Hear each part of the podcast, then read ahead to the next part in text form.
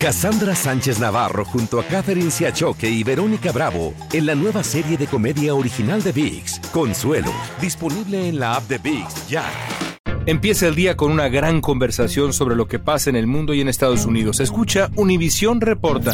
Reporta. El podcast diario de Univisión Noticias y Euforia, donde hablamos de la política interna estadounidense y de nuestros países de origen, de migración, cultura, economía, todo. Súmate a estas conversaciones auténticamente extraordinarias, auténticamente interesantes y profundas. Soy León Krause y te invito a que escuches Univisión Reporta en Euforia App o en donde sea que escuches podcasts. Hola, soy Jorge Ramos y a continuación escucharás el podcast del Noticiero Univisión.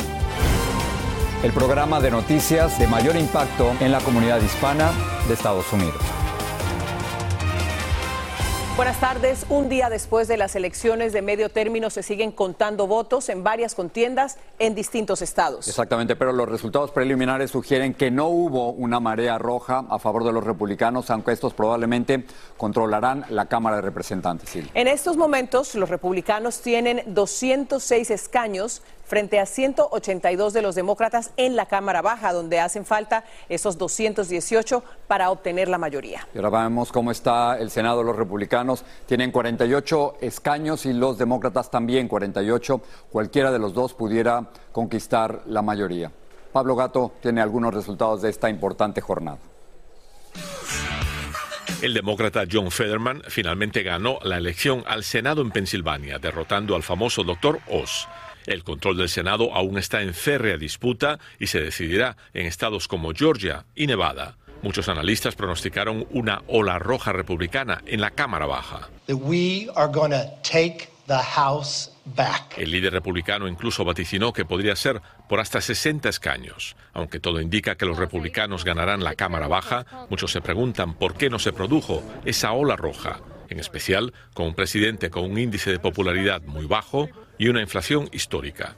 A pesar de su enorme influencia en la base republicana, algunos señalan a Trump.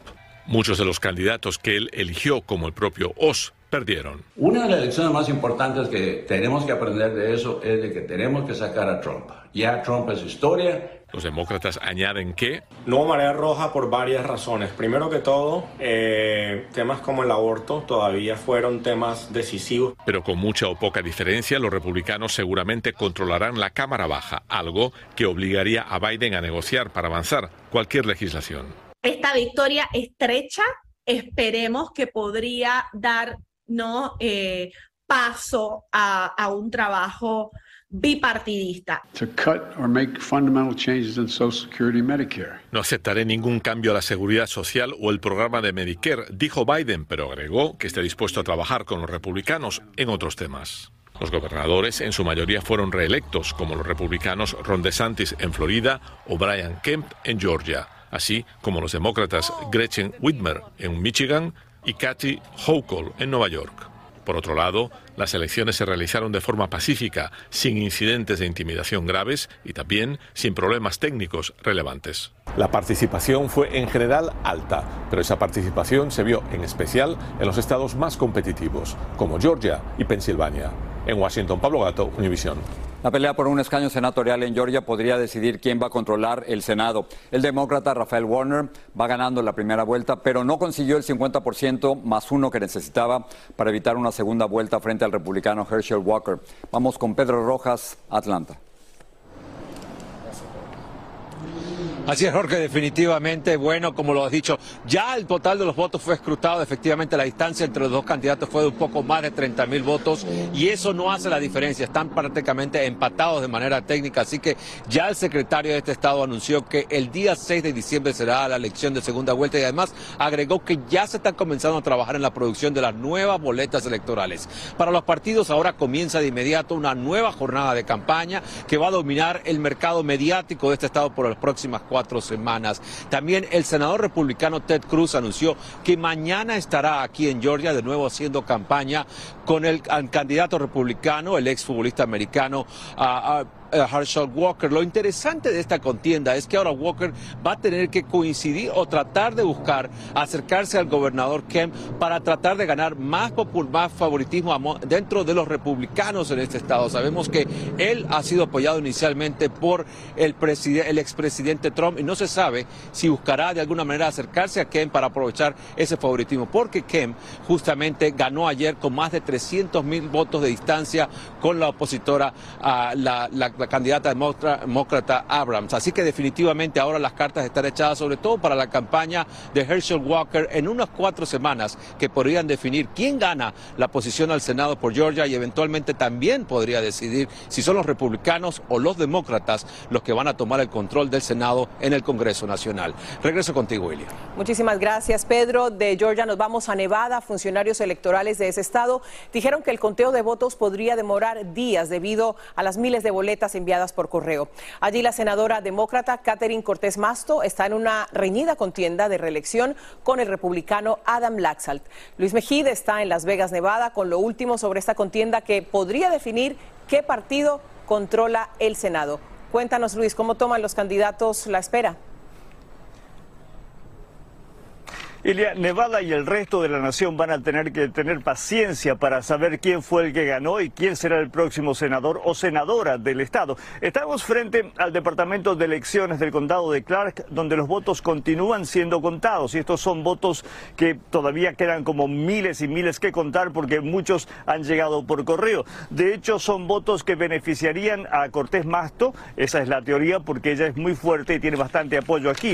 Los votos que llegan por correo, por ejemplo, han sido estampallados el día de la elección tienen por ley en Nevada que ser contadas.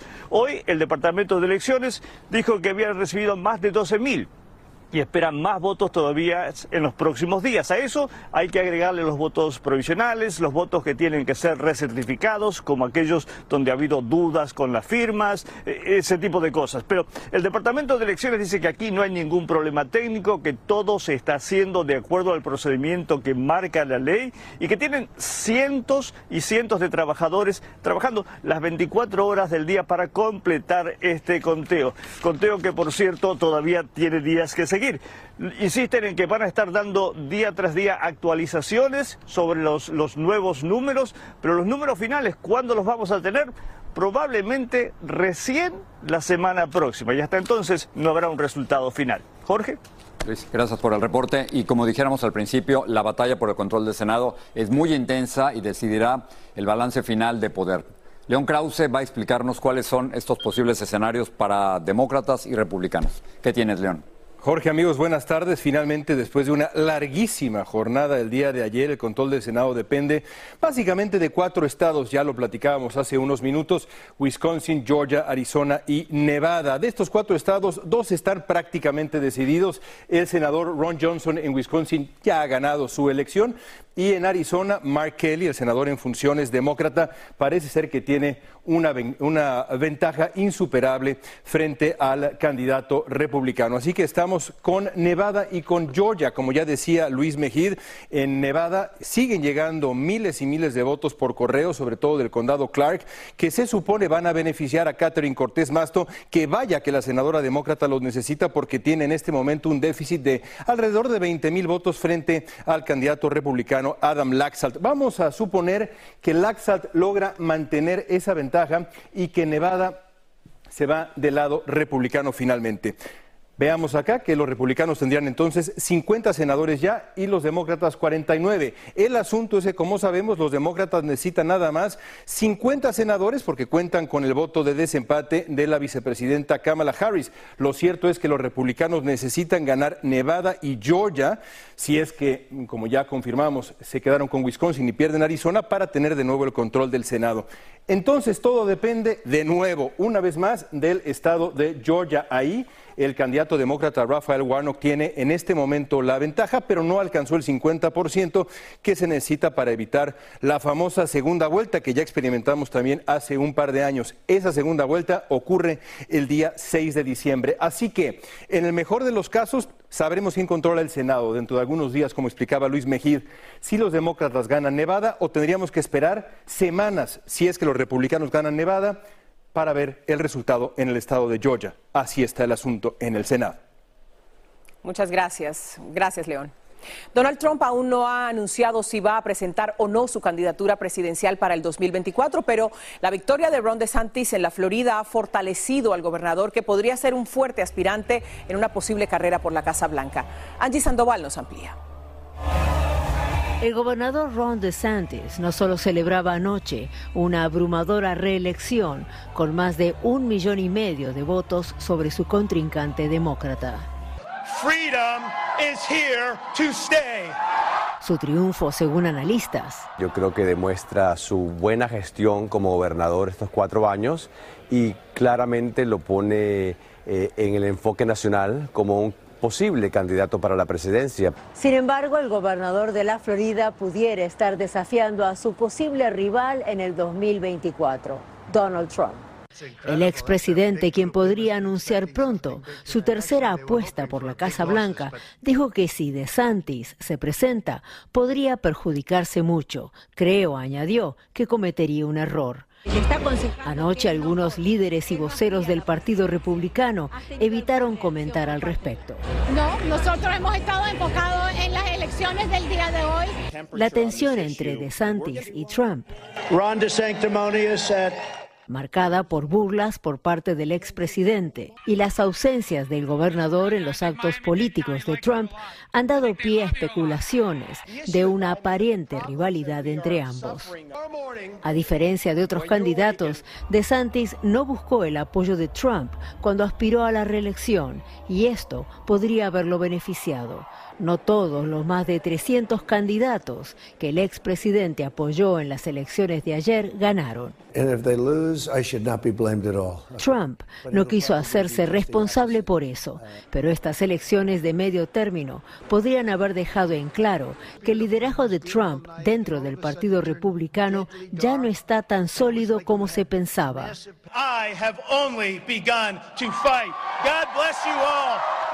y que alguien más joven pudiera, en un futuro no tan lejano, hacerle sombra. En Tampa, Florida, Angie Sandoval, Univisión. El expresidente de la Cámara Baja, Newt Gingrich, testificará ante un jurado especial que investiga las elecciones presidenciales del 2020 y el supuesto intento de cambiar el resultado electoral de Georgia a favor del entonces presidente Trump. Un juez en Virginia ordenó que Gingrich declare ante dicho jurado el próximo 29 de noviembre. Fantasmas, portales, crímenes extraordinarios, desapariciones, hechos sobrenaturales son parte de los eventos que nos rodean y que no tienen explicación. Pero ya es tiempo de correr el oscuro manto que los envuelve para hallar las respuestas de los misterios más oscuros del mundo. ¿Están listos? Enigma sin resolver es un podcast de euforia. Escúchalo en el app de Euforia o donde sea que escuches podcasts. Si no sabes que el Spicy McCrispy tiene Spicy Pepper Sauce en el pan de arriba y en el pan de abajo, ¿qué sabes tú de la vida? Para, pa, pa, pa. Cassandra Sánchez Navarro junto a Catherine Siachoque y Verónica Bravo en la nueva serie de comedia original de VIX, Consuelo, disponible en la app de VIX ya. Estás escuchando el podcast del Noticiero Univisión. Nicole se fortaleció en su trayectoria hacia el oeste, ya es huracán categoría 1, se espera que toque tierra en las costas de la Florida en las próximas horas. El gobernador del estado, Ron DeSantis, ya decretó alerta para 34 condados. Vilma Tarazona nos amplía y está en vivo en West Palm Beach. Vilma, vamos contigo. Sí, hola, ¿qué tal Jorge? Bueno, no sé si ustedes alcanzan a ver, pero aquí donde me encuentro ya el mar literalmente se ha metido bastante, varios pies al interior de las calles, algo que preocupa muchísimo a las autoridades. Nosotros tuvimos hoy la oportunidad de hacer un recorrido eh, por varias ciudades de la costa este de la Florida y como siempre nos encontramos con algunos que sí atienden las órdenes de evacuación y otros que deciden quedarse en su casa porque dicen que no tienen a dónde irse. Las playas fueron cerradas en la costa este de la Florida. Largas filas se vieron en los supermercados y las gasolineras. La gente corrió a abastecerse de bolsas de arena para proteger sus viviendas. En nuestro recorrido llegamos a Júpiter, donde encontramos este centro llamado El Sol, donde se reunieron decenas de trabajadores hispanos con la esperanza de que los contrataran para ayudar a proteger las casas de los más acaudalados. Yo creo que por el huracán no, no, no ha llegado patrones. Irónicamente, muchos de ellos no tienen los recursos para proteger sus viviendas. Principalmente en las casas ponen barreras, a veces tablas, donde hay ponen shutters, pero la mayoría no, no tenemos, los que somos inmigrantes pues. Más al norte en Stuart, encontramos este barrio hispano donde sus habitantes decidieron no evacuar. ¿Qué es lo que más te da temor? Pues eh, que no llegue, porque apenas ayer me cayó un pedazo de árbol grande aquí. Aquí se oyó bien fuerte. Bueno, hemos pasado otros, la verdad. Fulgencio, el esposo de Remedios, y otros miembros de la familia se encargaron de mover el barbecue a un lugar seguro. Alistaron las láminas de madera con las que protegieron las ventanas para no dejar entrar a Nicole. Pues fíjese que pues ya nos estamos poniendo pues el playbook para, pues ahora sí para protegernos pues con la familia. Conocimos a María Luisa García que acaba de dar a luz. Por culpa de Nicole, le tocó salir corriendo del hospital con su hijo de dos días de nacido. Porque dijeron que nadie va a poder entrar ni salir después de las 12. Freddy, el padre del bebé, dice que no fue fácil tomar la decisión de sacarlos del hospital. Y decidimos venirnos para estar aquí con la familia y decir que ellos no preocuparse por, estando allá y, y nosotros estar preocupados tampoco. Entonces, mejor es, como dicen, unidos bueno, ¿y por qué le preocupa tanto a las autoridades esto que estamos viendo aquí? Que el mar se esté metiendo aquí a la calle, dicen por las inundaciones. Y uno de los temores que tienen aquí es la marea alta. Dicen las autoridades que el huracán Nicole se trata de una tormenta bastante extensa que tiene más o menos unas 500 millas a la redonda. Ellos calculan que una vez toque tierra en alguna parte de la costa este de la Florida permanecerá unas 12 horas en este estado dejando muchísima lluvia y luego sí emprenderá su camino hacia el norte, hacia Georgia y las Carolinas. Eso es todo desde West Palm Beach, aquí en la Florida. Regreso con ustedes a los estudios. Toda mojada, gran trabajo. Gracias, Gracias Vilma. Bueno, ya se sienten los efectos de Nicole en la costa este de la Florida, como vimos. Jessica Delgado, meteoróloga de Univisión, nos habla de la trayectoria de Nicole. Cuéntanos, Jessica. ¿Qué tal, Jorge Y Así es. Y Nicole se convertiría en el primer huracán que toque territorio estadounidense después de 40 años en el mes de noviembre. Estamos viendo que se encuentra a unas 135 millas de West Palm Beach. Se dirige hacia el oeste con un movimiento de traslación de 12 millas por hora. Se estima que después de la medianoche, entre la una de la madrugada, esté tocando tierra al norte de West Palm Beach hacia Port St. Lucie. Luego se dirija para mañana por la tarde sobre Big Ben y luego sobre Georgia y las Carolinas. Así que es un sistema el cual vamos a continuar hablando por varios días. Bajo aviso de huracán están dos millones de personas en el condado de West Palm Beach hacia el norte y bajo vigilancia de huracán están desde los condados de Broward hacia el condado de Palm Beach. Aquí el gran peligro para el borde costero va a ser la marejada ciclónica. Esos vientos van a estar soplando del noreste por varias horas, arrastrando toda esa agua hacia la costa. Además, estamos hablando de una luna llena que va a traer una marea más alta de lo normal. Estamos hablando de fuertes precipitaciones, inundaciones costeras erosión en las playas, así que definitivamente no solamente en la Florida, sino en Georgia, hasta las Carolinas, incluso hasta Nueva Inglaterra, vamos a sentir esos impactos de lo que es el huracán Nicole. Hasta que la información regreso con ustedes. Jessica, gracias. Otras noticias ahora a nivel internacional. Rusia ordenó la retirada de sus fuerzas de la ciudad de Gerson, en Ucrania. Según el Ministerio de Defensa, la ciudad y los asentamientos cercanos no pueden ser abastecidos ni funcionar plenamente. El actor estadounidense Sean Penn mostró su apoyo a Ucrania entregándole la estatuilla del Oscar que ganó al presidente Volodymyr Zelensky durante una visita a Kiev. Penn le dijo a Zelensky que puede devolverle el Oscar cuando Ucrania le gane la guerra a Rusia. Zelensky le otorgó a Penn la orden al mérito de su país. La NASA dijo que a pesar de las dificultades técnicas, la nave de carga Cygnus se acopló hoy a la Estación Espacial Internacional horas después de ser lanzada el lunes desde Virginia falló el despegue de uno de los dos paneles solares del Cygnus. La NASA no pudo arreglarlo y decidió que la nave tenía suficiente poder para terminar su viaje y así fue como ocurrió. Esto es realmente muy emocionante. Vamos a ver el poder latino a partir de las elecciones de ayer. A esta hora tenemos 38 rostros hispanos en el Congreso. Ahí están sus caras. Hasta el momento hay al menos 33 latinos que ganaron sus contiendas para la Cámara de Representantes y 5 que obtuvieron escaños en el Senado. Y estamos proyectando que por primera vez podríamos llegar a tener 50 latinos entre la Cámara Baja y el Senado. Qué bien se ve esa pantalla. Blanca Rosa Vilches nos muestra algunos, nos habla de algunos de los nuevos políticos latinos. Más de 80 candidatos hispanos formaron parte de la contienda electoral ayer. Algunos incluso con la edad mínima para postular a la Cámara de Representantes. Sí, mira, que tengo mucho ánimo y eh, es una bendición. Tú sabes, yo voy a luchar por cada familia, cada persona aquí en Orlando y a luchar por cada persona hijo de madre puertorriqueña, padre haitiano y luego adoptado por una cubana que emigró a Estados Unidos, Frost se convirtió anoche en el primer hispano de la generación Z en llegar al Congreso. Está a favor del control de armas y en contra de las restricciones al aborto. Del lado republicano, Ana Paulina Luna, por el Distrito Congresional número 13, también en la Florida. Mónica de la Cruz, primera republicana en ganar en el sur de Texas, tradicionalmente demócrata. Y por el Partido Demócrata, Robert García se convirtió en el primer inmigrante LGBTQ en servir en el Congreso. En New Jersey, Robert Menéndez Jr., hijo del senador Bob Menéndez, a los 37 años en su primer intento en la política, reemplazó a Albio Cires. En Chicago, la demócrata Delia Ramírez se convirtió en la primera latina electa al Congreso por el estado de Illinois. Quiero que me miren a mí y sepan que si la hija de María Ramírez y Luis Antonio Ramírez, inmigrantes en este país, pueden ir al Congreso, también ustedes pueden llegar ahí. Son algunos de los nuevos rostros en el Congreso. Muchas veces entre las nuevas generaciones se ve que hay una desazón, hay un desinterés por el proceso establecido. Sin embargo, aquí vemos a un número de jóvenes que están apostando eh, por el sistema establecido, aunque vengan a retarlo.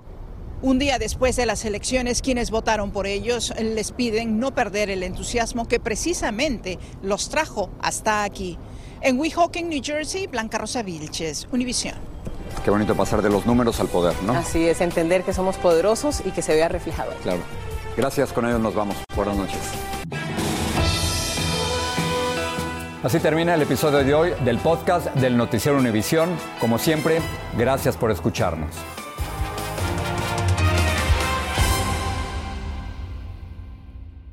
Los temas que necesitas saber para empezar el día. Las noticias que más cuentan. Escucha Univisión Reporta. Univisión Reporta. Un podcast de análisis exhaustivo, en el que le damos voz a expertos y protagonistas de temas internacionales y nacionales para comprender mejor los hechos que están haciendo historia. Soy León Krause y te invito a escuchar Univisión Reporta de lunes a viernes por Euforia App o donde sea que tú escuches tus podcasts. Boost Mobile tiene una gran oferta para que aproveches tu reembolso de impuestos al máximo y te mantengas conectado. Al cambiarte a Boost, recibe un 50% de descuento en tu primer mes de datos ilimitados. O, con un plan ilimitado de 40 dólares, llévate un Samsung Galaxy A15 5G por $39.99. Obtén los mejores teléfonos en las redes 5G más grandes del país. Con Boost Mobile, cambiarse es fácil. Solo visita boostmobile.com. Boost Mobile, sin miedo al éxito. Para clientes nuevos y solamente en línea, requiere AroPay. 50% de descuento en el primer mes requiere un plan de 25 dólares al mes. Aplican otras restricciones. Visita Boost Mobile para detalles. Cassandra Sánchez Navarro junto a Catherine Siachoque y Verónica Bravo en la nueva serie de comedia original de VIX, Consuelo, disponible en la app de VIX ya.